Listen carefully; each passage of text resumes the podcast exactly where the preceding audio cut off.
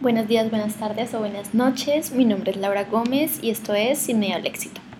En este primer capítulo me gustaría hablarles sobre la violencia hacia la mujer, el feminicidio, pero entrando a fondo donde se presenta en México. Los criminales día a día se van acumulando tras la emergencia de seguridad pública donde emerge la historia de mujeres, niñas y adolescentes a las que se les trataron la vida.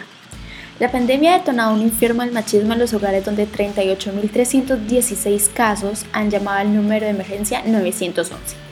En el mes de marzo, 2.444 personas fueron asesinadas, donde 10 mujeres pierden la vida cada día por el machismo. Entre febrero y marzo, 142 mujeres se declaran víctimas de feminicidio que se han salvado de ser asesinadas, pero ese no es el caso de 447 mujeres donde solo el 30% de las muertes violentas se clasifican como feminicidio. El caso más impactante es el de Victoria Salazar, que es asesinada por manos de unos policías, donde al menos un centenar de personas salieron a las calles de Tulum el pasado 30 de marzo por la indignación y la prepotencia que razonó en las calles, tras la brutal acción de cuatro policías que atentaron contra la vida de Victoria donde en esta marcha se condenó también el feminicidio de Carla Moguel, quien fue mutilada, asesinada y arrojada al mar junto al carrito de golf que ella conducía.